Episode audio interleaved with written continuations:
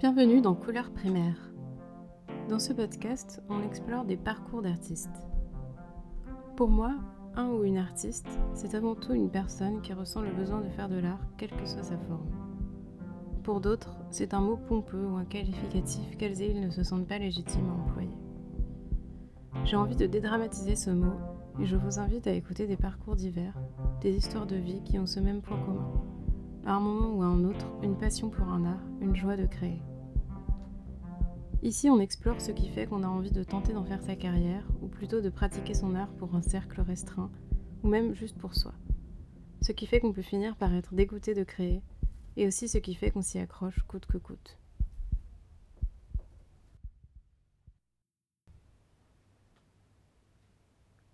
Aujourd'hui, mon invité est Rémi Moulin. Rémi a étudié à l'École nationale supérieure de la photographie d'Arles.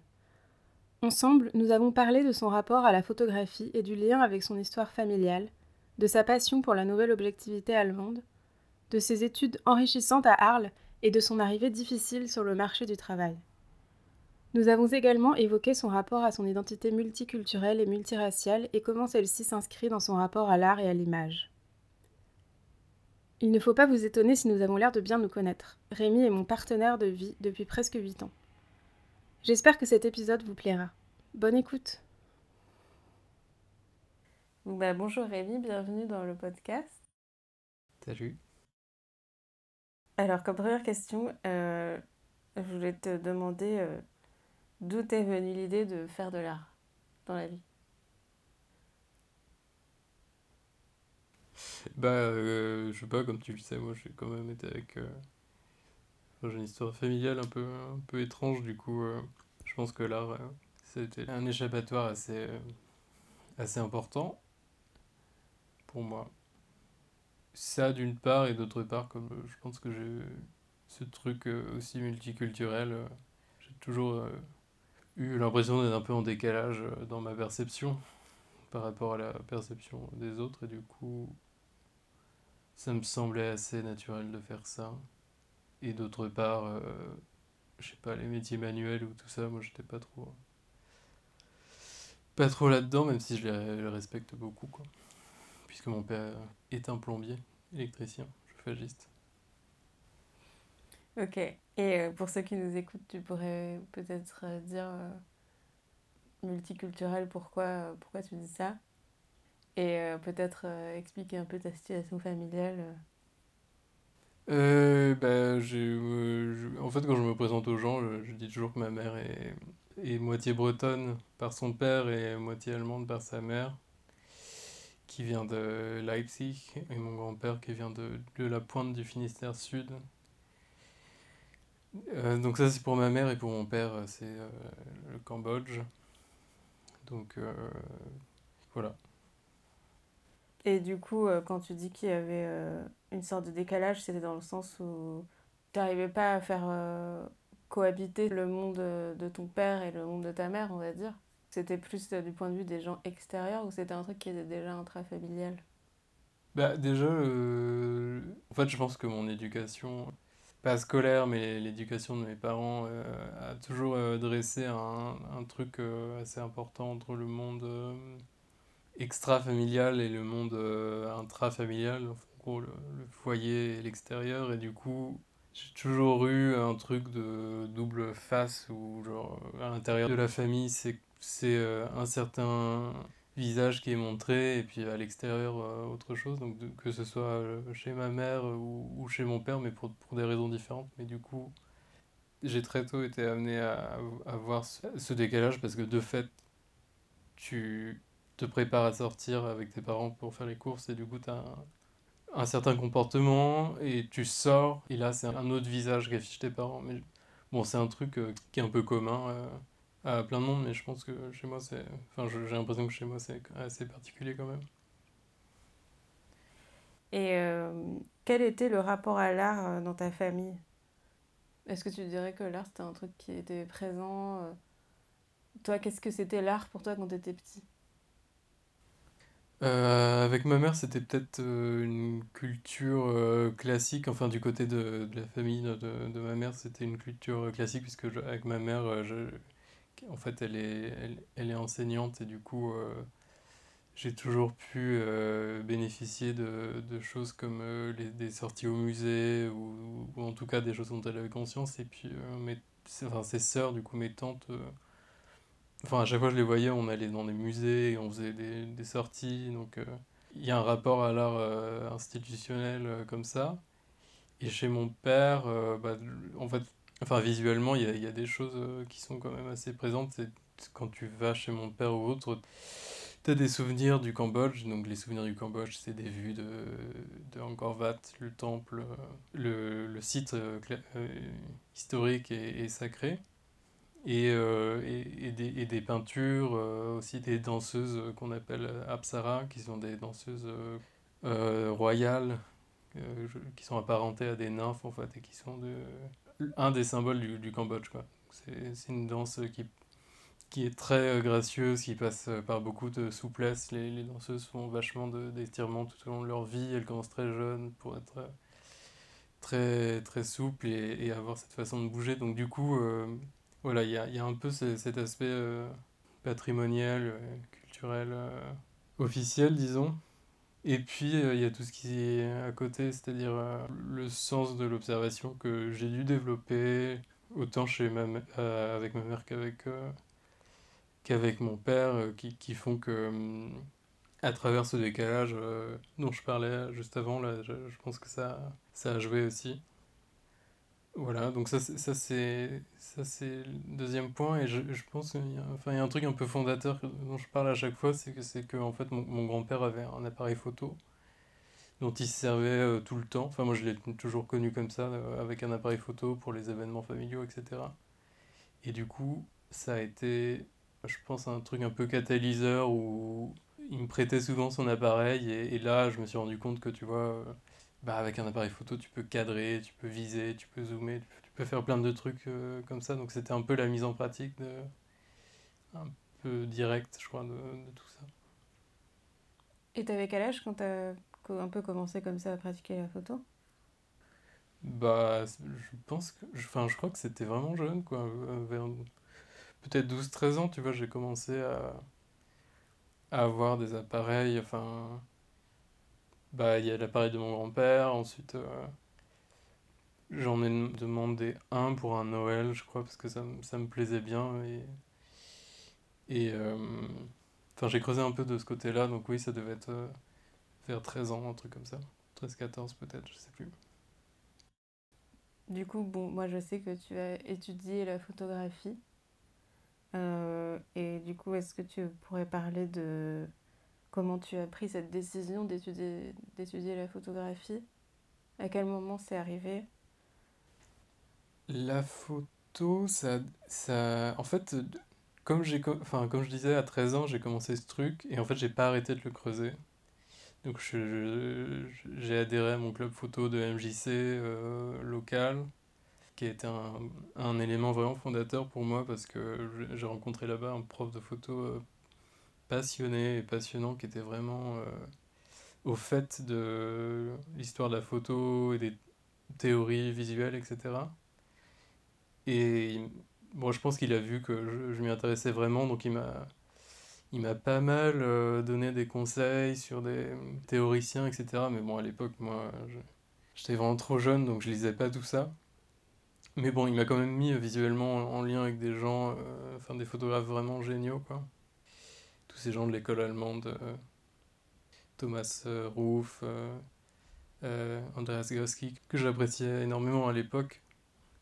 Et donc en creusant comme ça, j'avais pris la décision de, après le lycée, où j'avais déjà fait en fait une, option histoire de l'art. Donc bah, j'avais un, super lycée qui proposait plein de trucs, histoire de l'art, musique, etc. C'était vraiment une belle, j'ai bien aimé ces années-là.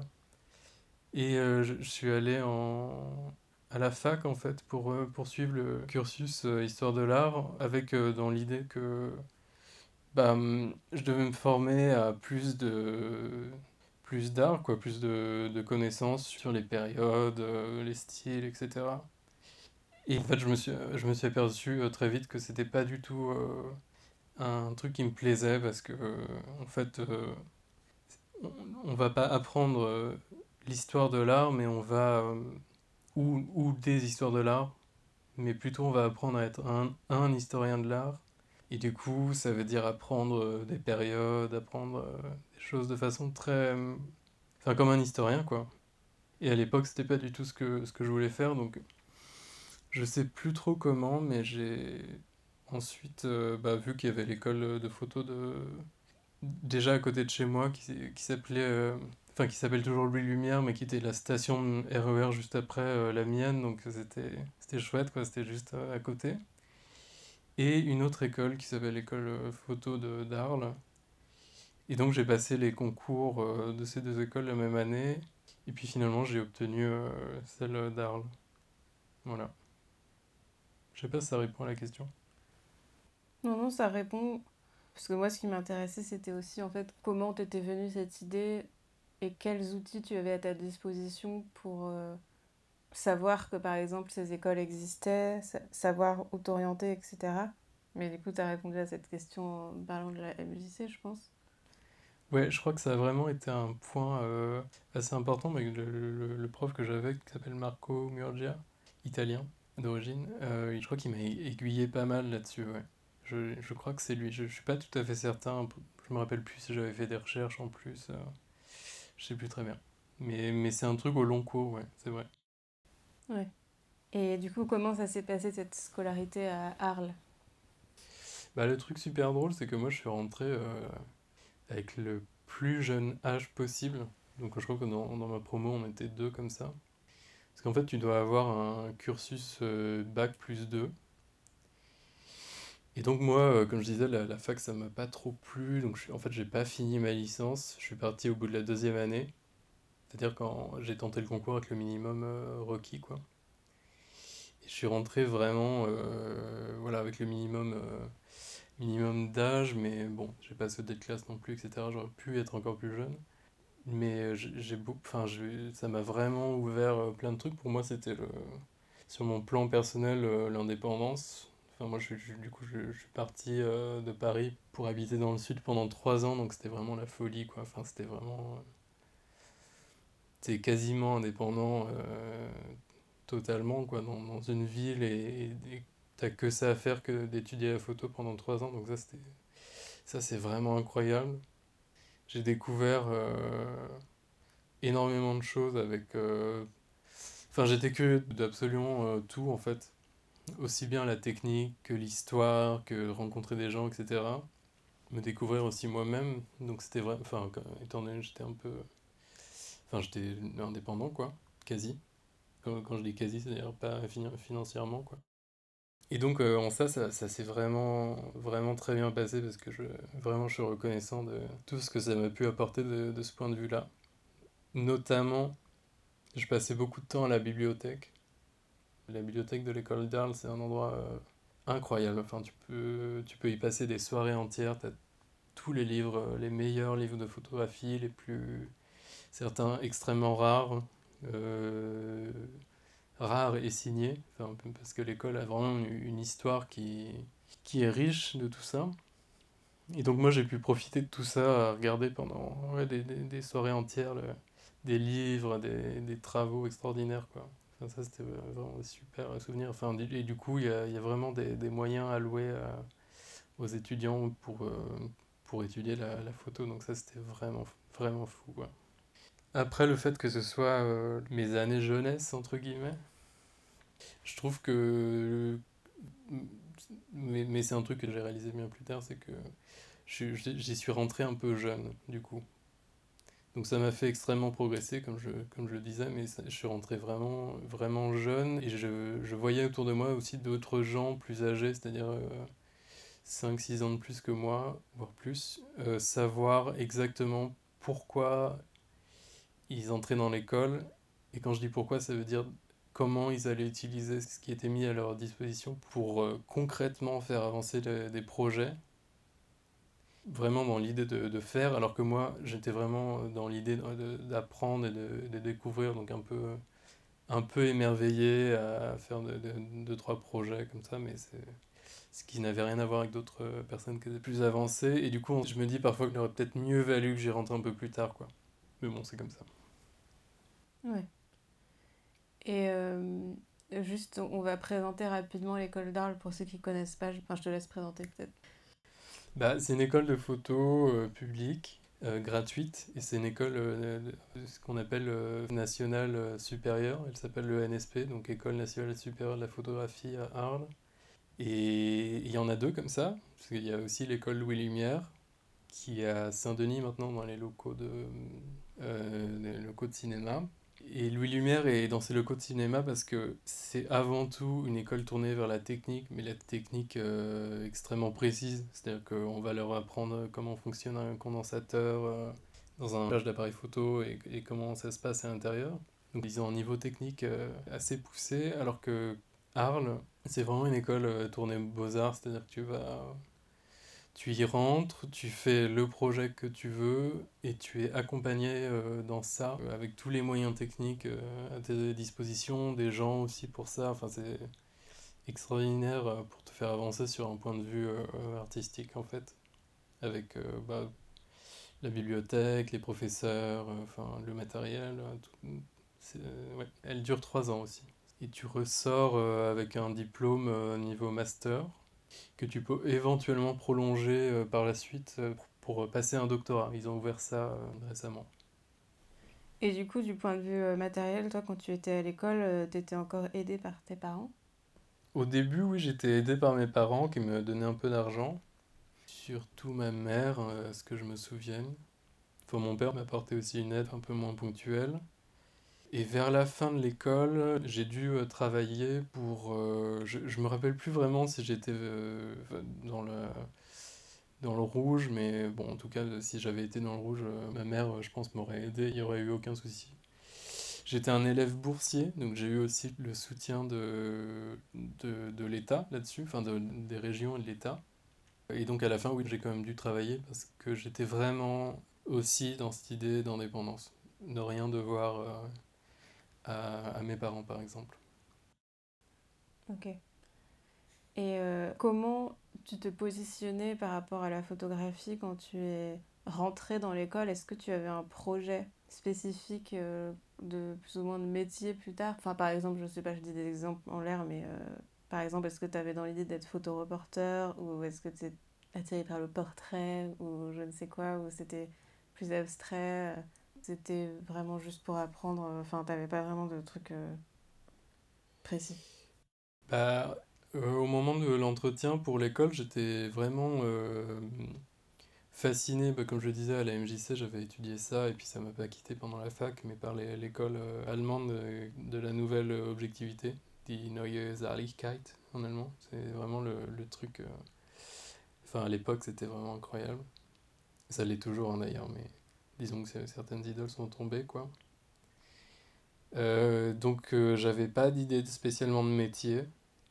Euh, j'avais juste cette idée de poursuivre et d'explorer ce, enfin, cette idée de la, nouvelle objectivité en photographie. C'était un truc qui m'obsédait un peu à l'époque. Oui, voilà. Et du coup, est-ce que tu pourrais un peu expliquer juste vite fait ce que c'est la nouvelle objectivité? La nouvelle objectivité allemande, bah, c'est une école qui a été... Enfin, quand on dit école, c'est-à-dire, c'est-à-dire mouvement, c'est une, une, école avec un grand E. C'est un mouvement artistique en photographie qui a été euh, initié par, euh, par un couple. Là, en plus, c'est hyper romantique. C'est, un couple qui s'appelle euh, les Becher. C'est Bernd et Hilla Becher, qui sont vraiment deux personnes incroyables. Enfin, c'est deux personnes qui ont parcouru des sites industriels allemands qui ont photographié ça avec une, une façon très précise de faire, c'est-à-dire qu'ils ont ils attendaient systématiquement, c'est-à-dire que ça pourrait durer euh, des jours, que le ciel euh, soit gris, et, ils choisissaient un point de vue et ils réglaient leur appareil photo qui, qui est une, une, chambre photographique. Donc c'est pas un petit boîtier ni un boîtier moyen format, c'est une, c'est une sorte de grosse boîte euh, dont on peut articuler toutes les parties et qui te permettent de faire euh, certains effets. Donc, euh, par, exemple, euh, en l'occurrence, pour Becher, ça a été de redresser les perspectives. Parce que quand, quand tu es au pied d'un immeuble, forcément, ce qui est en bas te paraît plus large que ce qui est en haut, du fait de la perspective. Et avec une chambre photographique, tu peux donner l'illusion d'être à mi-hauteur de la chose que tu photographies. Et du coup, ils ont procédé comme ça pour, pour tous les sites industriels qui prenaient en photo. Donc tout ça combiné, ça faisait ciel gris et bâtiment pris d'une façon spécifique dans un procédé spécifique ça donnait une, uniformité sur tous les sites qu'ils ont photographiés. Donc c'était en Allemagne et puis ensuite euh, ils sont allés aux États-Unis, en Angleterre. Euh, je crois même qu'ils sont passés par la France. Enfin, ils ont consacré leur vie à ça, quoi. Et, à travers tous ces sites photographiés, eh ben, tu retrouves une, même façon de faire. C'est-à-dire qu'à chaque fois que tu vas voir une image de Bécher, tu vas savoir que c'est eux. Parce que, euh, comme je le disais, ciel gris, ligne droite, pas de perspective, et, et noir et blanc. Il faisait tout ça en noir et blanc. Donc là, voilà, euh, ça s'appelle nouvelle objectivité parce que ça a l'air d'être euh, pris d'une façon qui est relativement neutre, donc euh, voilà, objective, entre guillemets, quoi. Et quand ils ont atteint un certain âge, ils ont donné des cours en fait à l'école de Düsseldorf en Allemagne. Ils ont donné des cours à, certains des élèves qui sont devenus très connus par la suite. Donc euh, Andreas Goski qui est devenu très célèbre euh, pour avoir vendu la, photo la plus chère au monde euh, il y a quelques années de ça. Thomas Ruff, Candida Hofer, Thomas Struth. Voilà, c'était des gens qui qui me fascinait vraiment à l'époque, mais vraiment très profondément, et qui ont ensuite, euh, certains un peu moins, et, d'autres, euh, au contraire, que je, dont je comprenais pas trop le travail à l'époque, se sont révélés vraiment, vraiment, vraiment très intéressants, comme euh, Thomas Struth et Candida Hofer. C'est vraiment, vraiment étonnant ce qu'a fait le temps. Quoi. Et donc au bout de 5 ans, tu as passé ton diplôme, comment ça s'est passé? Alors, le, en fait, moi j'avais ce rôle de euh, d'assistant au laboratoire numérique. Du coup, j'ai passé en fait beaucoup de temps, mais aussi parce que ça m'intéressait, mais à, aider euh, mes camarades pour euh, l'impression, pour voilà. Et je crois que bah, à l'époque j'étais un peu, peu surmené, quoi, disons. J'essayais d'être un peu partout, ce qui, ce qui est pas vraiment une, une, super solution, mais comme je disais tout à l'heure, qu'il y avait tellement de choses à découvrir que voilà, j'avais abordé l'école comme ça. Et du coup, en fait, au diplôme, je me suis retrouvé un peu devant le fait accompli de genre, c'est le moment où tu présentes ton travail que j'avais du coup pas anticipé ou repoussé ou refoulé. Enfin, je sais pas, il y avait un truc euh, un peu chelou de ma part qui a fait que, euh, bah, en fait, le jour du diplôme, j'étais pas vraiment prêt, quoi j'étais pas vraiment prêt. J'avais fait, euh, j'avais passé beaucoup de temps à installer, à produire, etc. Mais euh, très très peu, voire euh, presque pas à formaliser mes explications. Je, je crois que je me rendais pas compte vraiment de comment présenter un travail à des gens qui n'avaient jamais vu ce que j'avais fait, quoi. Parce que l'école, bah, c'est toujours avec tes professeurs qui connaissent un peu ce que tu fais, donc tu leur racontes, tu leur euh, expliques ton, ta démarche, quoi. Mais, euh, mais là, c'était bah, des gens complètement extérieurs, donc c'était un peu. voilà. Bon, je l'ai eu, hein, mais je pense que j'aurais pu euh, vraiment mieux faire, quoi. Et du coup, quand tu es sorti de l'école, est-ce que enfin, comment tu avais évolué dans ta pratique photographique? En gros, est-ce que tu dirais qu'il y avait un gros décalage entre le moment où tu es rentré à l'école et le moment où tu en es sorti d'un point de vue de comment tu abordais la photographie et comment tu voyais ton futur dans la photographie bah, euh, C'est vrai que, un peu féru de technique, euh, j'avais pas mal accroché avec certains professeurs euh, techniciens, quoi. entre guillemets, il y, a des, y a des gens à Arles qui ne sont là que pour donner des cours de technique. Donc c'est vraiment dédié à ça, c'est-à-dire comment imprimer, comment scanner, comment fonctionne une optique, voilà. Donc ça c'est aussi des cours très importants et très intéressants. Et moi j'avais bien euh, accroché avec la personne du pôle numérique, donc c'est-à-dire euh, voilà qui, qui, manie les ordinateurs, Photoshop, euh, etc. Et j'avais pas mal aidé, tant et si bien qu'à un moment j'aidais mes, mes, camarades à faire du tirage photo, quoi. Du tirage sur les, sur les imprimantes jet d'encre là-bas. Et donc, en sortant de l'école, euh, je me suis dit que j'allais essayer euh, de continuer là-dedans. Donc, euh, c'est-à-dire faire de la retouche et du, et du tirage.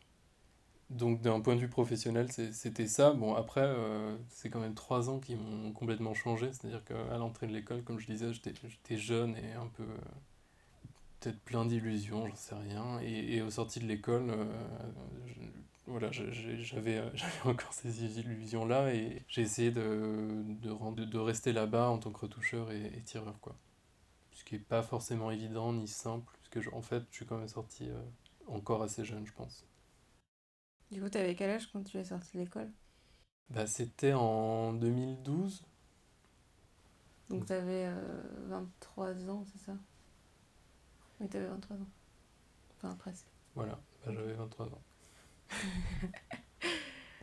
Et quand tu dis euh, tes illusions, genre que... quelles illusions tu avais? Bah, d'une part, en entrant, t'as un peu cette idée que tu vas... Enfin, on te présente euh, quand même des artistes incroyables, quoi, qui ont vraiment euh, bougé le monde de la photographie, qui ont, qui ont persévéré, qui ont vraiment fait, euh, produit des, bah, des œuvres, quoi, enfin, une œuvre. Et donc, toi, toi, tu te dis un peu que tu, tu pourrais faire ça aussi, donc j'avais développé un truc euh, entre le son et l'image, ça m'avait pas mal euh, intéressé à l'époque. Et donc, c'est vrai que j'avais, cru pouvoir. euh, Enfin, est-ce que j'avais vraiment cru? Je, sais pas en fait. Mais disons que j'avais pensé développer ça et finalement ça, ça s'est pas fait. Et je crois que j'avais toujours dans l'idée de, de subvenir à mes besoins. Donc, si, si tu veux, il y, a eu le, le- en fait, le, le truc très concret de, de gagner de l'argent. quoi. De- C'est-à-dire de, voilà, comme je disais, so- sortir de, de l'école en cherchant un boulot et idéalement dans la photo, en étant retoucheur, etc. Et donc, en, faisant ça, j'ai pas trop développé la- l'aspect euh, artistique. J'avais essayé deux, deux, trois résidences comme ça, mais sans vraiment, euh, sans, sans persévérer. Ouais. Donc, du coup, euh, j'ai plutôt euh, cherché à gagner de l'argent. Et euh, du coup, après ton diplôme euh, donc à Arles, qui est dans le sud de la France, tu es remonté à Paris. Ouais, je suis remonté à Paris, je suis rentré chez mes parents, enfin chez ma mère, euh, en fait comme plusieurs des camarades autour de moi. Alors parce qu'en fait, effectivement, j'avais commencé par chercher du boulot à Arles, il n'y en avait pas à l'époque, et du coup je, suis rentré, et j'ai cherché du boulot à Paris, et là, et là c'est vrai que tu te rends compte qu'en fait tu as fait une école artistique, et donc t'as pas fait une école euh, technique, purement technique, c'est-à-dire que... euh, on m'a pas formé à Arles, mais c'est pas le propos de l'école, hein, mais c'est juste que tu t'en rends compte à ce moment-là que on t'a pas formé à être productif dans l'image. On t'a surtout formé à penser l'image et à y réfléchir en termes euh, bah, sensibles et, très intellectuels, mais, du coup, euh, chercher un boulot entre euh, retoucheurs, surtout aussi jeune, c'était un peu, un peu bizarre, quoi. Enfin, ça, ça se faisait pas trop. Et puis surtout, si tu rentrais dans une boîte de retouche, bah, fallait savoir déjà vraiment très très bien faire les choses, quoi. De ce que je savais pas à l'époque faire. Bah du coup, j'ai écumé euh, les ouais, Pôle emploi, machin, donc euh, toujours en restant dans l'idée d'avoir euh, vraiment la, retouche d'image. Et puis, euh, bah, les semaines passent, euh, t'es chez tes parents, chez qui t'as pas... Enfin, encore une fois, chez ma mère, euh, chez laquelle j'ai pas vécu pendant trois ans, et... Et euh, bref, c'est un peu plombant, quoi, de... Enfin, t'as, un peu l'impression d'avoir... euh, pas vraiment avancé de ce point de vue-là. Du coup, euh, bah, du coup, tu baisses tes exigences donc euh, de, de retoucheur, tireur, euh, avec des paillettes qui brillent, tu diminues et tu limite, tu vas faire photographe chez Center Park. En fait, il y a toujours une, une annonce de Pôle emploi, je sais pas si elle a disparu là depuis, mais qui est, qui est toujours la même. C'est genre photographier des gens à l'Aqua Boulevard ou à Center Park et essayer de leur vendre les photos juste après. Donc, si tu veux, moi, comme j'étais dans cette idée de nouvelle objectivité, je, je faisais pas, c'était pas possible pour moi à cette époque de photographier des gens. Donc, c'était même pas euh, concevable pour moi. Enfin, ça aurait été vraiment compliqué, quoi. Du coup, j'ai fini par trouver un truc qui était assez intéressant pour moi à l'époque parce que c'était vraiment très très technique. C'est un job dans la photographie de bijoux, une bijouterie en ligne. Et donc, euh, j'ai été embauché là pour être euh, leur photographe, quoi. Donc, j'ai passé ensuite, euh, une fois rentré dans cette boîte, euh, trois ans à photographier du, du bijou à la chaîne euh, en continu. Donc là, là, oui, au sortir de l'école, mon premier emploi, ça a été ça. Mais du coup, c'est au bout de combien de temps que tu as trouvé ce travail? Au total, ça a pris à peu près quasiment un an, ouais. Donc de fin juillet à, à mars, je crois, février-mars Ouais, 2013. avril, hein, je crois. Avril, ouais. Et c'était plutôt une bonne première expérience euh, sur le marché du travail ou pas? Bah, moi, je considère que euh, c'était une expérience euh, avant tout, mais pas la meilleure des expériences. En fait, j'avais pris ce premier boulot en ayant euh, en, en tête que j'allais peut-être trouver autre chose par la suite. Donc ça me faisait un peu euh, une sécurité, entre guillemets, pour euh, un certain temps. Et je me disais, bon, entre-temps, euh, je vais trouver autre chose. Et, et voilà. Et, finalement, c'est devenu un travail euh, quotidien. Et c'est un truc assez étrange dans lequel je me suis laissé entraîner. C'est-à-dire que c'était un freelance, mais qui était quotidien, en fait. Ça aurait dû être un CDI. Et finalement, j'étais là-bas tous les jours avec... bah, en fait, je crois que ça a duré 4 ans. Ouais, peut-être 4 ans. Où euh, j'ai voilà, j'y étais tous les jours, euh, je- j'étais très renseigné sur la prod, j'avais mis en place des outils, j'avais fait, enfin, je me suis énormément investi. Et finalement, ce travail euh, qui aurait dû être en CDI a, a fait que bah, les moments où tu, où tu travailles pas, mais ça c'est le propre du freelance, c'est des, c'est des moments de, où tu fais de la compta, où tu es un peu en stress d'être d'être payé, voilà ce genre de truc.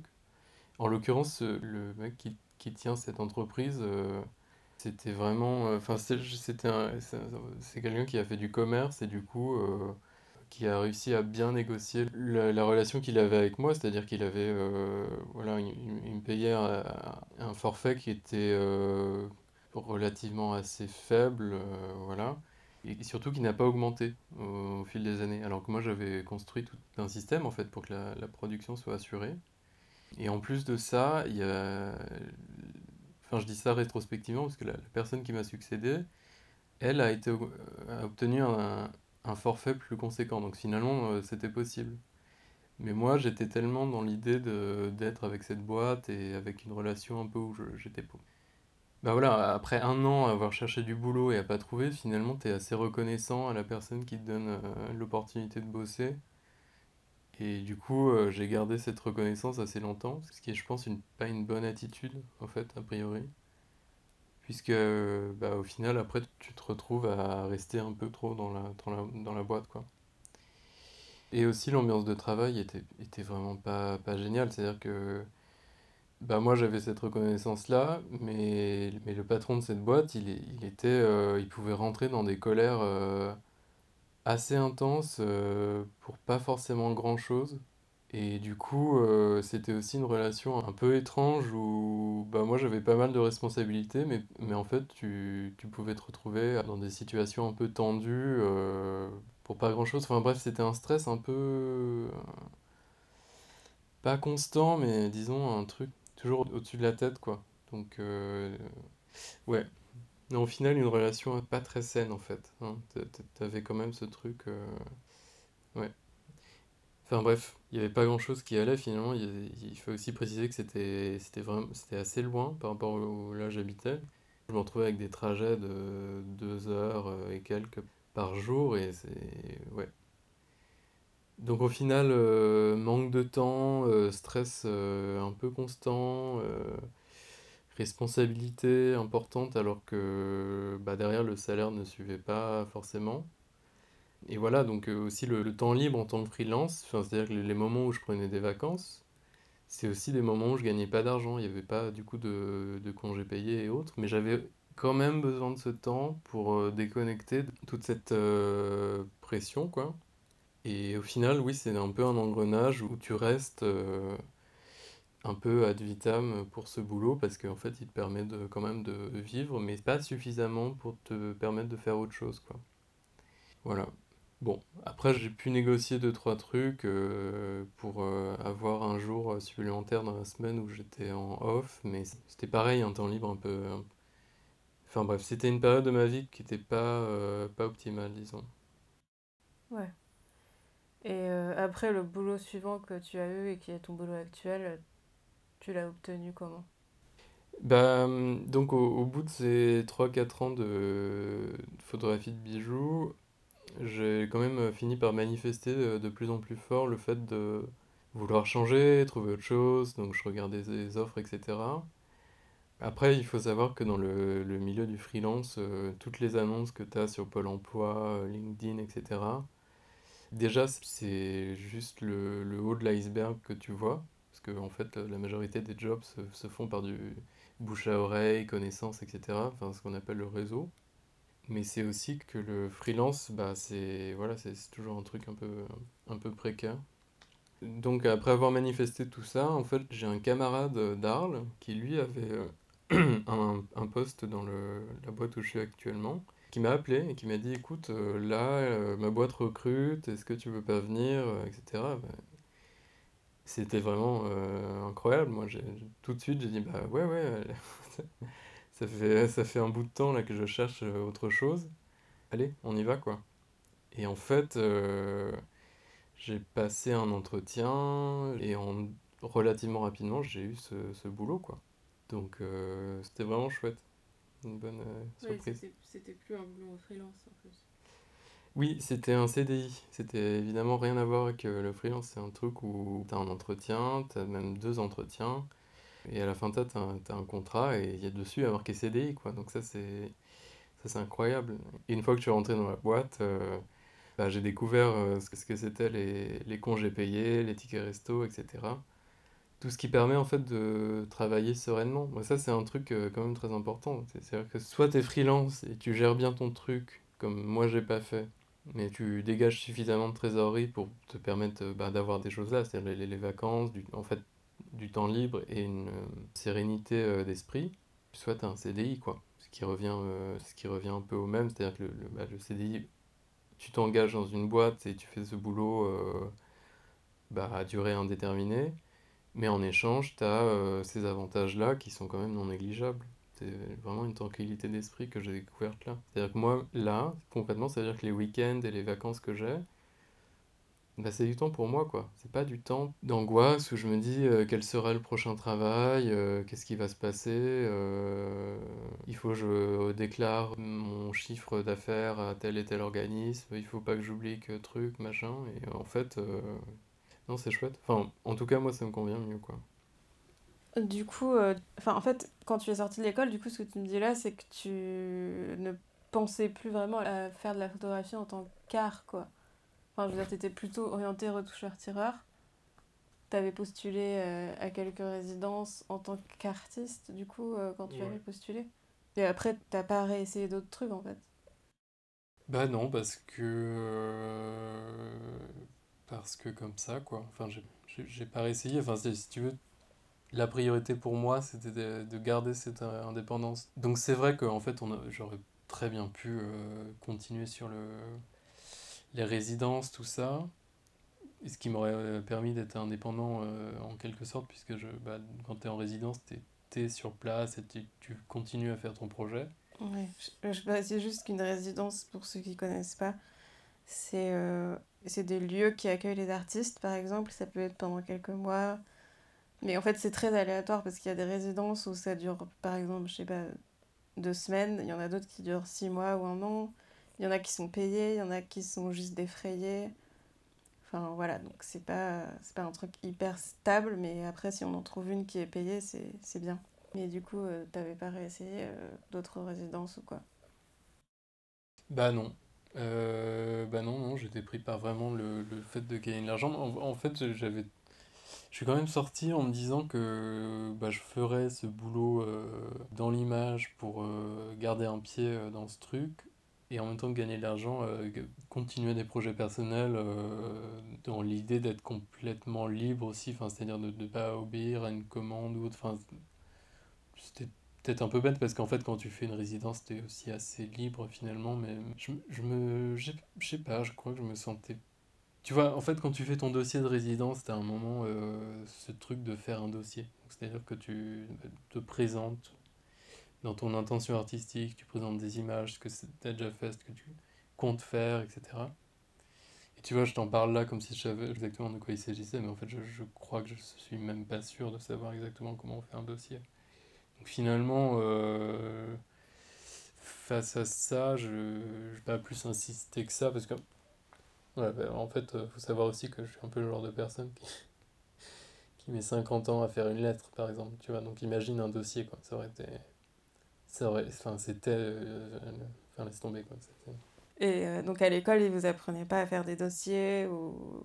Enfin, ils vous, ils vous ont en fait rien vraiment appris sur euh, concrètement comment être entre guillemets artiste dans un temps d'école, quoi. Et ben, en fait, il y a un truc que je raconte toujours et qui est super drôle, c'est que vers la fin d'année, il y a un de nos profs qui, qui, nous a pris quand même un petit peu dans une salle comme ça, il nous dit bon, faut que je vous parle d'un truc, tu vois, c'était super bizarre. On s'est assis parce que bon, c'est une école d'art, tu vois, on s'assoit un peu par terre, enfin c'était un peu genre. Et là, il nous dit, euh, bon, je vous explique, euh, là il y a la GSA, ça c'est le régime des artistes, etc. Et en fait, on a eu un cours de une heure ou deux sur euh, le statut d'artiste. Et voilà, c'est tout. Enfin, moi, ça me paraissait très très très abstrait à l'époque. Et du coup, j'ai retenu quelques trucs de ça, mais tu vois, c'était vraiment très très peu. En fait, on on n'a pas eu de cours, euh, autant que je m'en souvienne, euh, structurel sur euh, le statut d'artiste. Qu'est-ce que c'est être artiste au sein de l'administration, par exemple, tu vois? Qu'est-ce que ça veut dire? Comment tu te présentes à l'administration quand tu es artiste? Qu'est-ce que ça veut dire Voilà. Mais, mais peut-être qu'il y en a eu que j'ai pas retenu, tu vois. Mais je crois que c'est un truc euh, qui est assez euh, répandu, ça. Et euh, j'ai... Enfin, t'essayes de trouver des réponses, mais, mais c'est pas évident. Mais, mais à part ça, bah, en fait, je pense que si j'avais demandé clairement à un de mes profs de m'aider, tu vois, je pense que ça aurait été possible. Enfin, c'est, juste que je l'ai pas fait.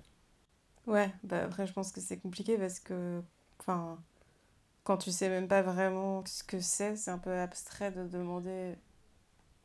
Enfin, je pense personnellement que c'est à l'école de expliquer très clairement ce que c'est que le statut d'artiste, comment se déclarer, comment ceci, cela, quoi. En fait, ça devrait faire partie d'une école. Bah, on a eu ce cours de, de, de deux heures, hein, quand, ou, enfin, sur trois ans quand même. Hein. c'est pas vraiment assez, plus que deux heures, mais. Du truc. Et puis en plus, je pense que certaines personnes peuvent se sentir plus légitimes à aller parler à un prof, à aborder toutes ces questions, tu vois, que d'autres en fait. Enfin, y a, bon, après on rentre encore dans tout ce truc du réseau et tout ça, quoi.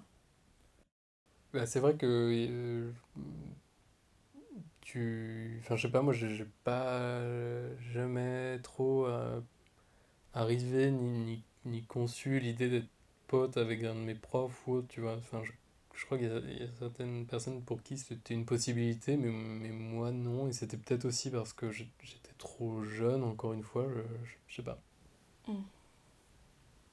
Est-ce que pour toi, le fait d'avoir un parent non blanc, ça a influé sur la manière dont tu abordais l'histoire de l'art Et plus largement, je dirais, ton expérience en école d'art bah, je dirais pas école d'art en particulier, mais je dirais toute euh, ma scolarité et mes interactions euh, sociales en fait. C'est-à-dire que bah, moi j'ai mon père qui est cambodgien et ma mère qui est bretonne et, allemande. Et le fait d'avoir ces deux expériences euh, ont fait que bah, juste dès l'enfance en fait, tu as des relations qui sont bon, j'ai envie de dire pas la norme, mais moi c'est mon expérience. Maintenant je sais que bah, c'est quand même une situation relativement courante, enfin en tout cas pas si unique que ça, mais, mais moi dans ma scolarité, dans mes rapports aux autres, ça a toujours été quelque chose, euh, un petit décalage. C'est-à-dire que tu...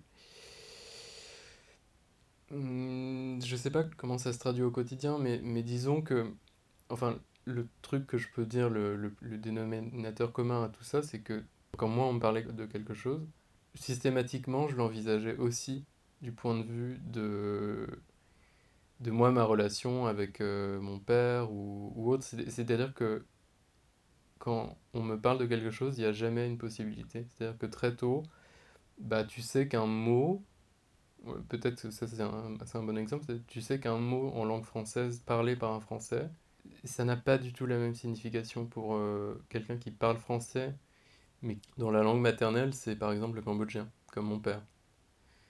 Euh, moi, je me souviens d'une fois où moi j'étais petit et on avait des petites expressions, euh, comme tous les jeunes, des expressions du moment, quoi.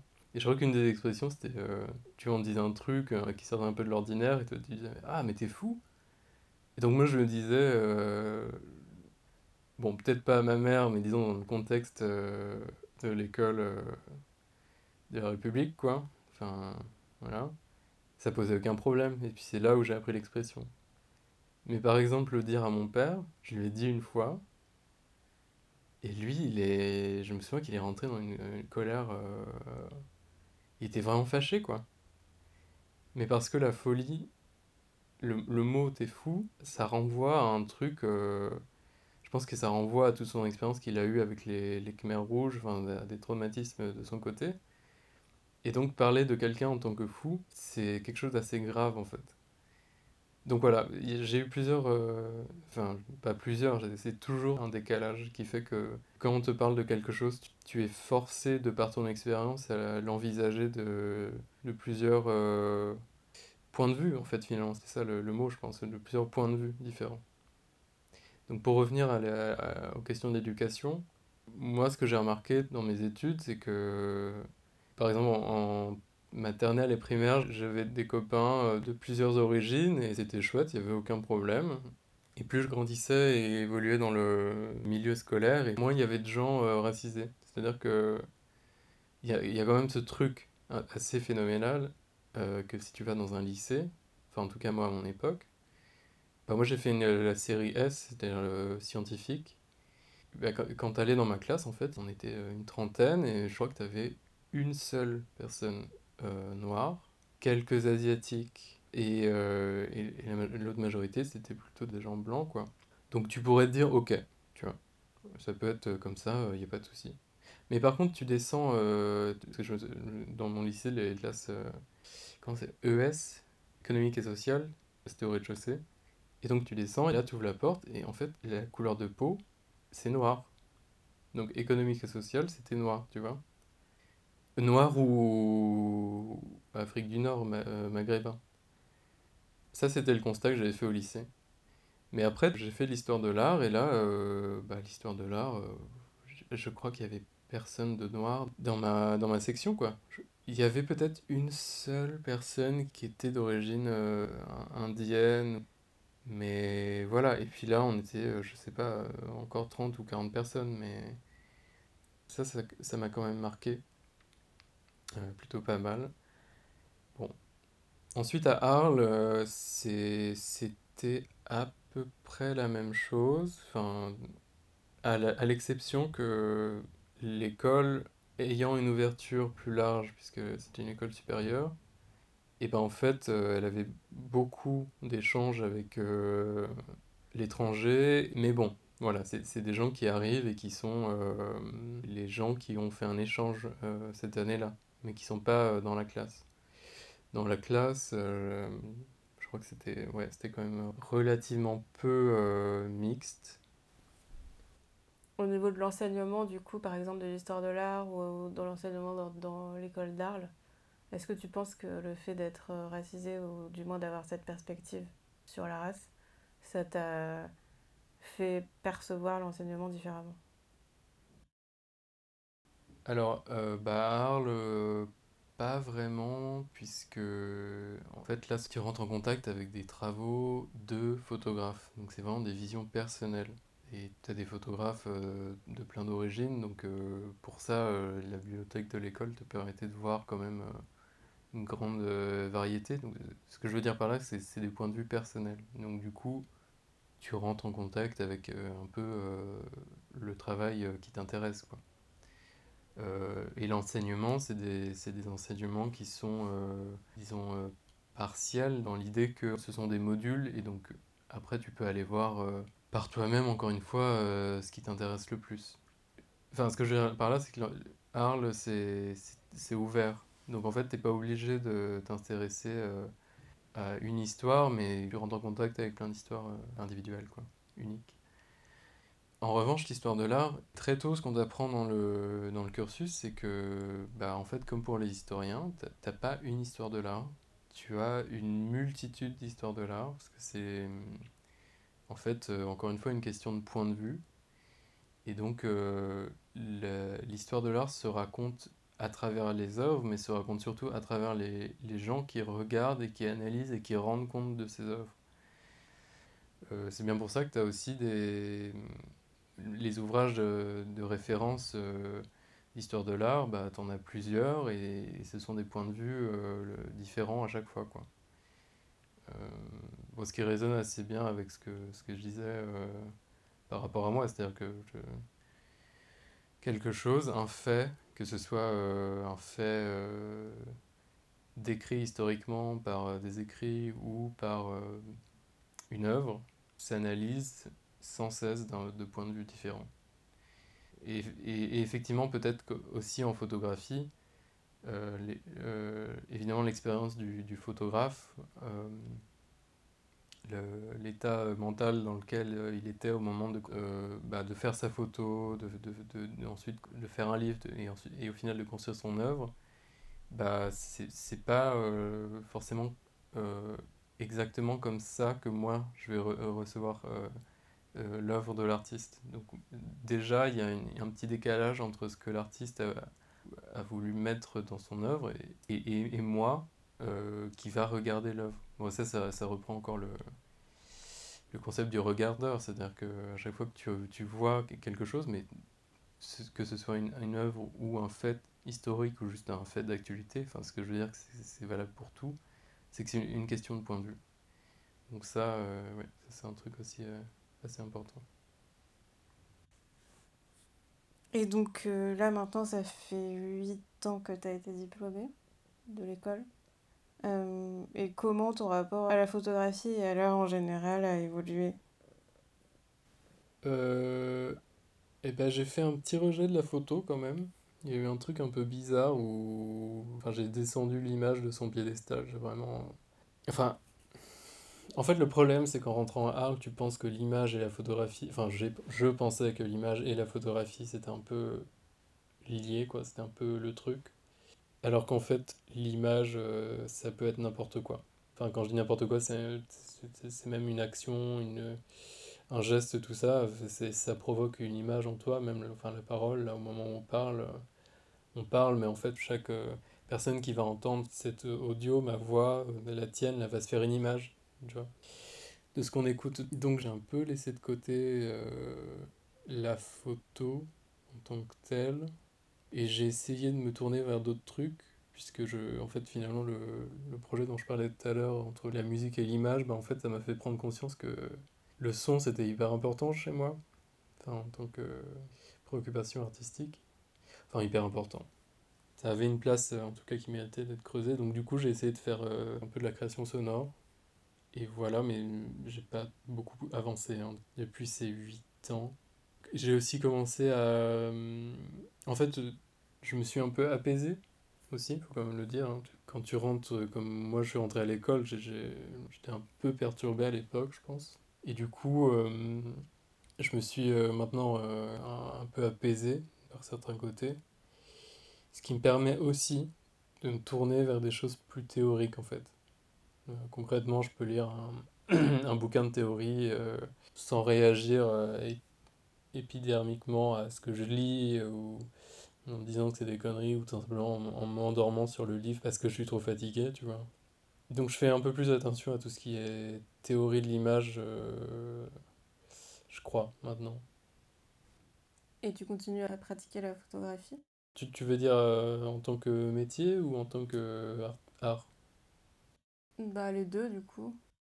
Bah, en tant que métier, j'ai j'ai jamais arrêté ma pratique de retouche photographique, donc j'ai encore une euh, auto-entreprise euh, consacrée à ça. Quand tu dis la retouche photographique, c'est pour les autres artistes, c'est ça?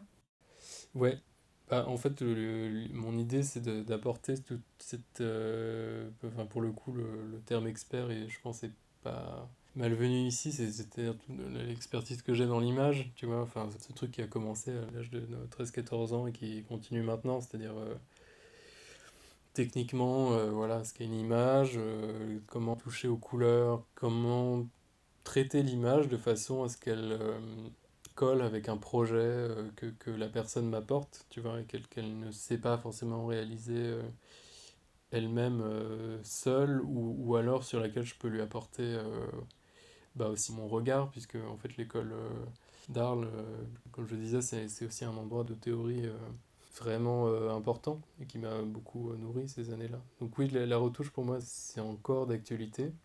Et par ailleurs, j'ai un boulot à temps plein dans l'image aussi, dans la photographie, mais là, c'est un boulot plus technique puisque je, j'analyse la qualité d'image euh, d'appareils photo pour des histoires de comparatifs. Donc euh, oui, j'ai encore un métier dans, le, dans l'image et je reste un peu dans, enfin complètement même dans ce giron-là. Quoi. Et ta propre pratique artistique personnelle, tu la continues ou pas?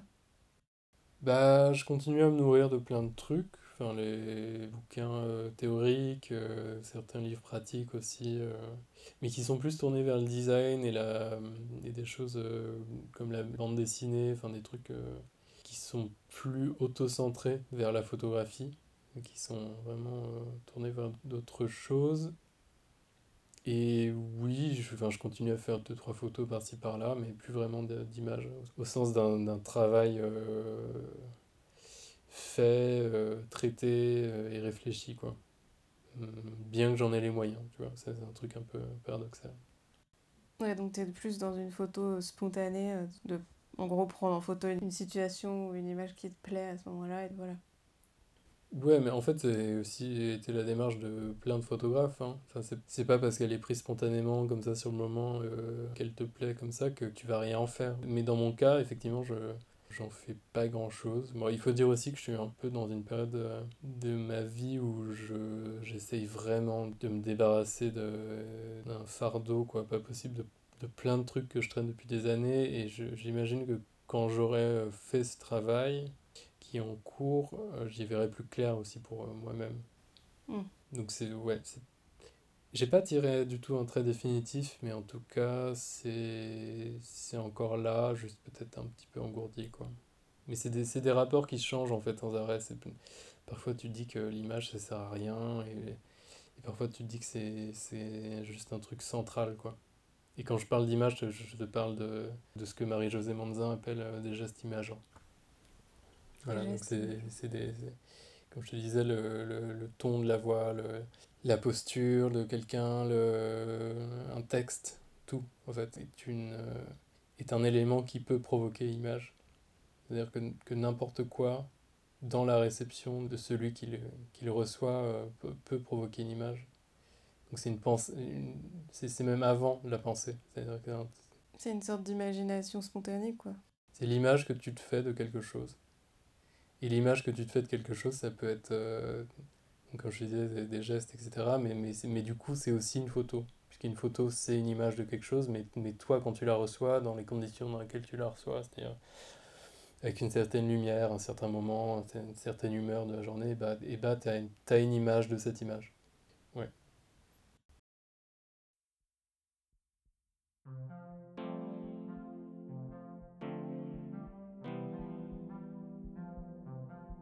Et voilà, c'est la fin du podcast. Merci beaucoup à Rémi d'avoir partagé son parcours avec nous. J'espère que cet épisode vous a plu. Mille merci à Podiap Club pour la musique du générique. Si vous voulez suivre Couleur Primaire, les épisodes sont disponibles sur SoundCloud, Apple Podcast, Deezer et Spotify. À bientôt!